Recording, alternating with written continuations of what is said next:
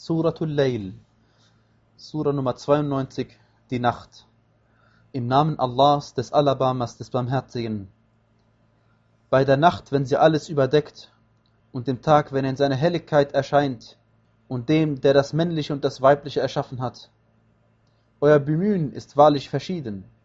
Was nun jemanden angeht, der gibt und gottesfürchtig ist und das Beste für wahr hält, so werden wir ihm den Weg zum Leichteren leicht machen was aber jemanden angeht, der geizt und sich für unbedürftig hält und das Beste für Lüge erklärt, so werden wir ihm den Weg zum Schweren leicht machen. Und was soll sein Besitz ihm nützen, wenn er sich ins Verderben stürzt? Uns obliegt wahrlich die Rechtleitung, und uns gehört wahrlich das Jenseits und das Diesseits. So habe ich euch gewarnt vor einem Feuer, das lodert, dem nur der Unseligste ausgesetzt sein wird, der die Botschaft für Lüge erklärt und sich abkehrt.